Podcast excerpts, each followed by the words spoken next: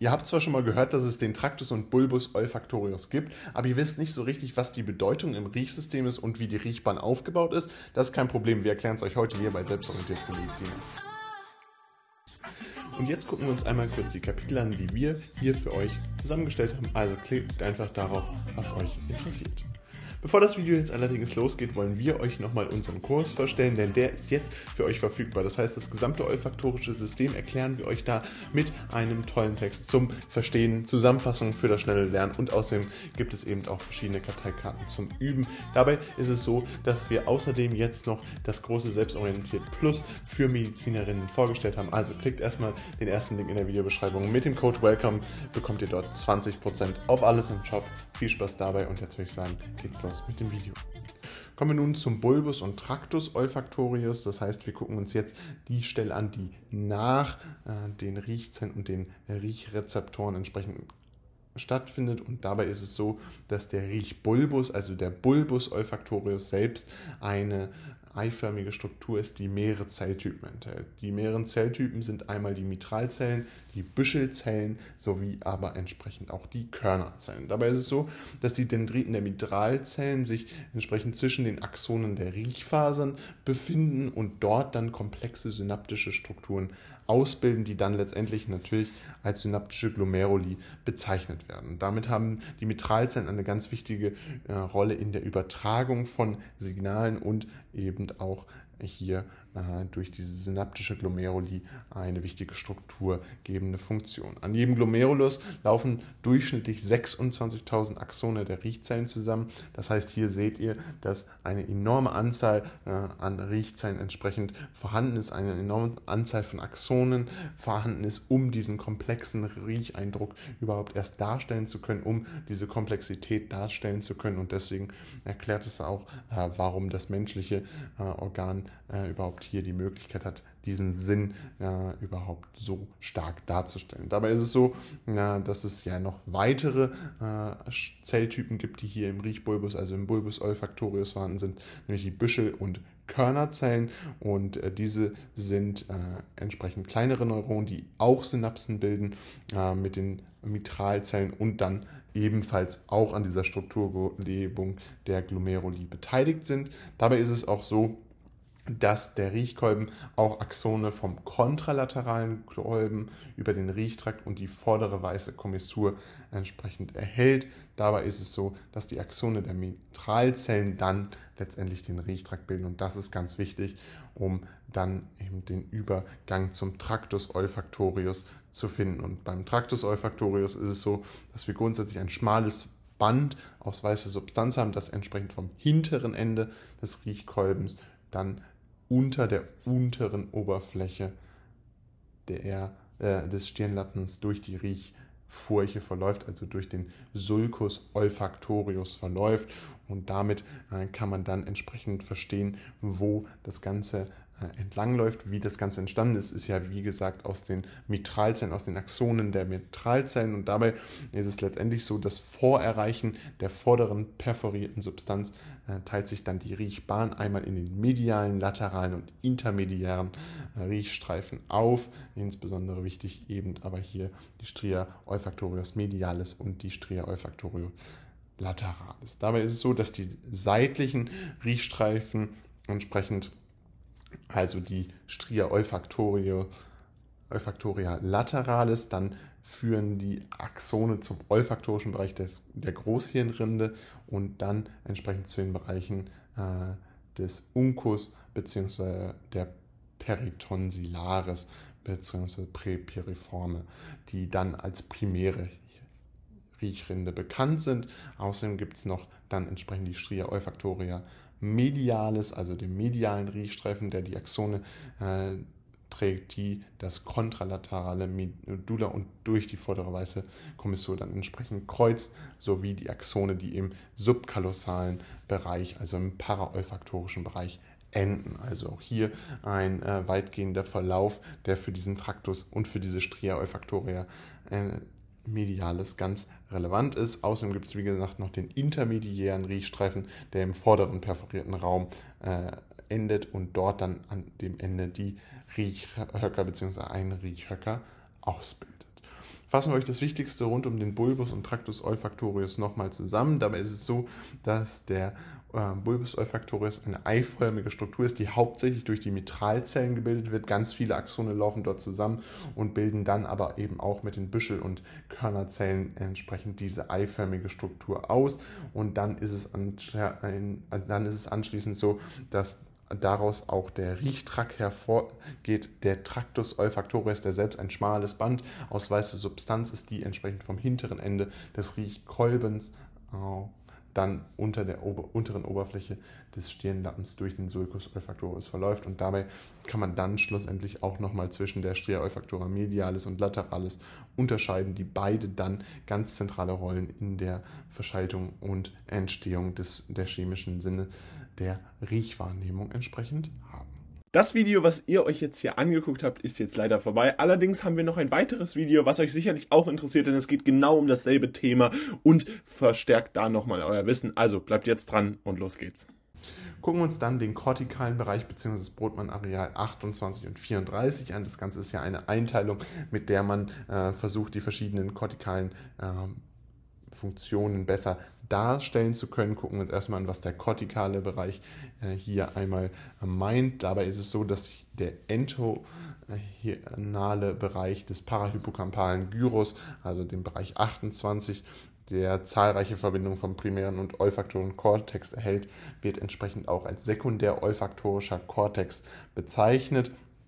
Und beide Regionen der Großhirnrinde sind dabei für die Interpretation von Geruchsempfindungen zuständig. Das ist, das ist ganz wichtig, dass wir zwei zentrale Regionen haben, die entsprechend in der Großhirnrinde vorhanden sind und die dann auch äh, darüber hinaus diese Geruchsempfindung deuten können und für diese Geruchsempfindung zuständig sind.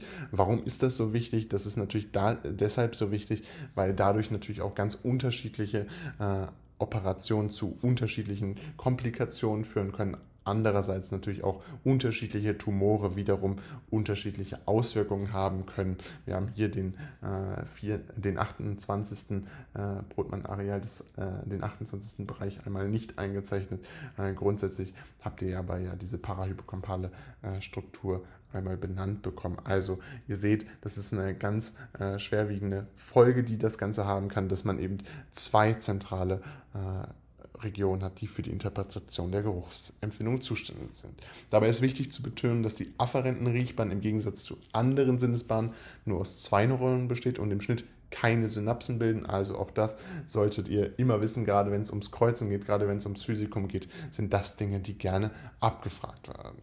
Und äh, dabei ist es so, und das ist jetzt ganz wichtig, dass das olfaktorische System nicht nur Gerüche wahrnimmt, sondern eben auch aktiviert und sensibilisiert auch andere neuronale Systeme eben, äh, die das Substrat emotionaler Reaktionen und Verhaltensmuster sind. Dabei äh, gibt es ein Beispiel, äh, es ist so, dass äh, Gerüche autonome Reflexe wie zum Beispiel Speichel und äh, die Sekretion von Magen-Darmsäften hervorrufen können. Äh, Gerüche können nur subjektiv beschrieben werden, da es äh, mit keinem Primärgerüchen vergleichbare Basisgerüche gibt. Das heißt, hier ist es ganz wichtig, dass das olfaktorische System äh, in seiner Komplexität doch sehr groß ist, insbesondere deshalb, weil äh, Gerüche so schwer greifbar sind und dementsprechend äh, hat man eben aber auch ganz verschiedene neuronale Auswirkungen dargestellt, neuronale Auswirkungen entsprechend auch überhaupt erst verstehen können, weil man das olfaktorische System entsprechend tiefergehend analysiert hat und jetzt ein besseres Verständnis hat. Unter anderem dank dieser Einteilung in Brotmann-Areale hat man natürlich auch einen besseren Überblick über die verschiedenen Funktionen der verschiedenen äh, kortikalen Bereiche.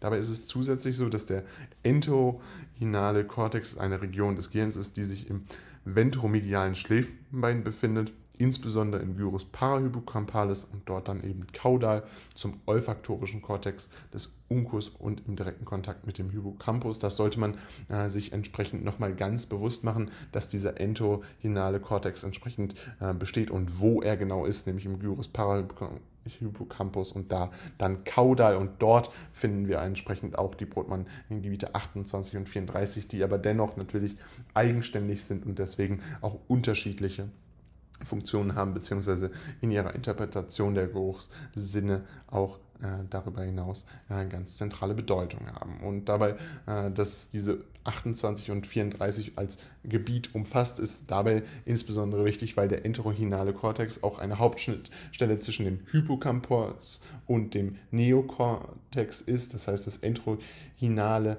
äh, Hippocampus-System spielt eine wichtige Rolle bei der autobiografischen Erinnerung und bestimmten räumlichen Erinnerungen. Und dabei ist es eben auch so, dass hier insbesondere Gedächtnisbildung, Gedächtniskonsolidierung und Gedächtnisoptimierung während des Schlafs stattfinden. Und damit ist natürlich diese Nähe des Brotmann-Areals 34, aber eben auch 28 ganz wichtig, um zu verstehen, warum das olfaktorische System und damit letztendlich auch das äh, Riechsystem des Empfinden des Riechens eine so große Auswirkung auf unser Leben hat, beziehungsweise auf die Wahrnehmung von verschiedenen Dingen. Und dabei ist es dann so, dass dieser entorhinale Kortex eben auch eine wichtige Rolle im olfaktorischen System hat. Insbesondere wird es eben mit der Fähigkeit in Verbindung gebracht, dass wir hier die Intensität des Geruchs überhaupt erst nachvollziehen können und damit letztendlich auch die Assoziation von verschiedenen Gerüchen mit Erinnerungen kodieren können. Und das wird insbesondere deshalb eben in Verbindung gebracht, weil hier äh, so viele verschiedene Funktionen des Schlafes zusammenkommen und äh, der Schlaf letztendlich auch versucht wird zu verstehen. Und äh, fassen wir euch das Wichtigste hier nochmal einmal ganz kurz zusammen. Also wichtig ist, dass ihr euch merkt, dass das Brotmann-Areal 28 und 34 eine große Rolle im äh, entorhinalen Kortex spielt, aber eben dieser Kortex auch eine wichtige Bedeutung für das olfaktorische System hat, insbesondere mit der Gedächtnisbildung, Gedächtniskonsolidierung und Gedächtnisoptimierung im Schlaf ist es deswegen wichtig, weil die Intensität des Geruchs und auch die Assoziation von Gerüchen dort dann verarbeitet wird und mit verschiedenen Erinnerungen kodiert werden kann. Also hier ist eben diese Bedeutung des olfaktorischen Systems, das eben nicht nur Gerüche wahrnimmt, sondern auch äh, sensibilisiert und aktiviert mit verschiedenen neuronalen äh, Systemen ganz zentral und sollte betonen. Gucken wir uns nun nochmal die klinische Bedeutung des olfaktorischen Systems an. Das heißt, wir sollten verstehen, was überhaupt äh, diese klinische Bedeutung von Ausfällen des olfaktorischen Systems ist, nachdem wir die Anatomie nun verstanden haben. Die Unterteilung der Geruchsstörung kann man grundsätzlich in zwei große Kategorien machen. Das heißt, einmal hat man äh, mangelnde Übertragung von Geruchsstoffen auf die Riechschleimhaut, das heißt beispielsweise aufgrund einer Behinderung der Luftwege.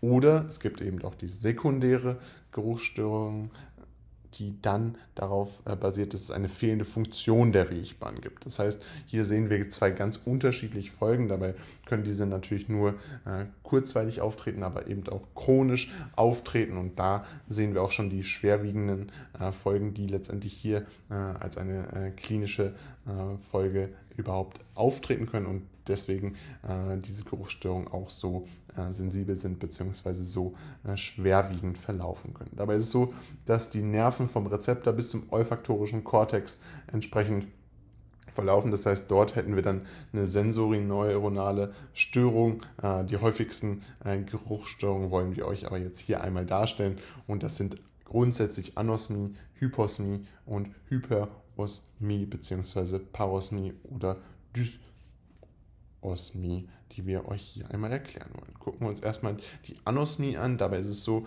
dass wir hier einen Mangel an Geruchssinn haben, ganz einfach ausgedrückt. Das heißt, äh, wir äh, können äh, entsprechend ein Fehlen des Geruchssinns nachweisen. Dies ist dabei auf das Fehlen einer funktionellen Veränderung eines der zahlreichen Mitglieder der Familie der Geruchsrezeptoren zurückzuführen. Das heißt, häufige Ursachen sind hier, dass Riechnerven verletzt worden sind durch ein Trauma oder dass bestimmte Nasenpolypen entsprechend Ödeme oder Nasenschleimhaut und Tumore der Nase vorhanden sind. Äh, zusätzlich gibt es noch das Kallmann-Syndrom, wo wir entsprechend äh, Anosmie haben, wo dann auch noch Hypogonadismus entsprechend zusätzlich auftritt. Also das auch eine Krankheit, die ganz häufig hier entsprechend benannt wird. Also nochmal das Kallmann-Syndrom, was eben mit einem Hypogonadismus hier begleitet wird und damit ganz zentrale klinische Bedeutung natürlich auch bekommt und diese Geruchsstörung äh, deswegen auch überhaupt erst nochmal zusätzlich von klinischer Bedeutung ist. Zusätzlich gibt es noch die Hyposmie, das heißt, hier haben wir nicht mehr einen Mangel an Geruchssinn, es ist durchaus ein gewisser Geruchssinn da, aber der ist eben stark vermindert, äh, beziehungsweise je nach äh, Schweregrad dieser Hyposmie äh, weniger stark oder stark vermindert. Äh, er tritt oder es tritt während des äh, Alterns aufgrund von Erkältungen, Infektionen der oberen Atemwege, Toxinen oder Medikamenten auf. Das heißt, hier gibt es ganz verschiedene Grundlagen, warum diese klinische Bedeutung einer Hyposmie natürlich groß ist. Dabei ist es so, dass es häufig auch äh, Begleiterkrankungen sind, die entsprechend damit einhergehen, dass natürlich auch andere äh, verschiedene äh, Geruchsstörungen bzw. andere Störungen des Körpers vorhanden sind. Das heißt, die Hyposmie, ein verminderter Geruchssinn, ist hier entsprechend ein zentrales Merkmal von verschiedenen Erkrankungen, wie beispielsweise einer Infektion der oberen Atemwege oder eben eine Begleiterscheinung von verschiedenen Medikamenten. Dann gibt es aber auch die Hypoosmie, das heißt das Gegenteil von der Hyposmie.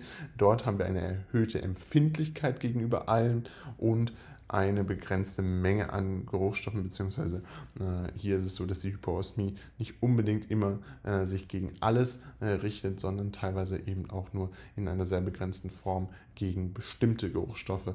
Das heißt, eine Überempfindlichkeit könnte man das Ganze. Nennen. Zuletzt gibt es auch noch die Parosmie bzw. Osmie, äh, wobei wir hier eine Veränderung des Geruchssinns haben. Zum Beispiel gibt es auch die Pantosmie, äh, die dann äh, auf die Wahrnehmung nicht vorhandener Gerüche zurückzuführen ist. Das ist ganz häufig so, dass das Ganze im Alter auftritt, aber eben auch bei olfaktorischen äh, Halluzinationen, Schizophrenie äh, nach einem Atemwegsinfekt, einem Trauma oder eben auch einem Schläfenkrampfen äh, im jeweiligen Gehirnlappen dann. Das sind ganz äh, zentrale Folgen, die hier auch auftreten können, die äh, eher äh, psychologischer Urkunft sind, aber eben auch eine ganz wichtige Geruchsstörung in der Klinik immer wieder eine große Bedeutung hat und die definitiv auch ernst genommen werden muss, weil sie eben so zentrale Folgen für den Patienten oder die Patientin haben kann fassen wir euch das Wichtigste nochmal zusammen. Man kann Geruchsstörungen grundsätzlich unterteilen in äh, vier verschiedene Kategorien. Anosmie, Hyposmie, Hyperosmie, Parosmie oder Dysosmie. Dabei ist es so, dass die Anosmie tatsächlich den gesamten Mangel an einem Geruchssinn beschreibt, dass wir bei der Hyposmie dann einen verminderten Geruchssinn haben und bei der Hyperosmie genau das Gegenteil. Das heißt, hier haben wir eine erhöhte Empfindlichkeit gegenüber bestimmten Stoffen oder bestimmten äh, Geruchsstoffen oder eben auch gegenüber allen Geruchsstoffen. Und bei Parosmie oder Dysosmie haben wir eben eine Veränderung des Geruchssinns, was häufig mit psychologischen Erkrankungen einhergeht, aber eben auch verschiedene andere Folgen bzw. Grundlagen in dieser äh, klinischen Bedeutung haben. Und bevor es jetzt mit dem Video zu Ende ist, möchten wir euch bedanken bei euch. Das heißt, wir freuen uns riesig, dass ihr zugehört habt und würden uns riesig freuen, wenn ihr ein Abo da lasst, gerne auch ein Like da lassen und ansonsten den Text zum Verstehen gibt es jetzt auf unserer Website. Erster Link in der Videobeschreibung mit dem Code WELCOME bekommt ihr dort alles, was ihr braucht äh, rund um das olfaktorische System. Das Selbstorientiert Plus für Medizinerinnen ist jetzt auch verfügbar. Auch das findet ihr in der Videobeschreibung verlinkt. Ein bisschen Werbung in eigener Sache und dann sehen wir uns ganz bald wieder. Haut rein und ciao.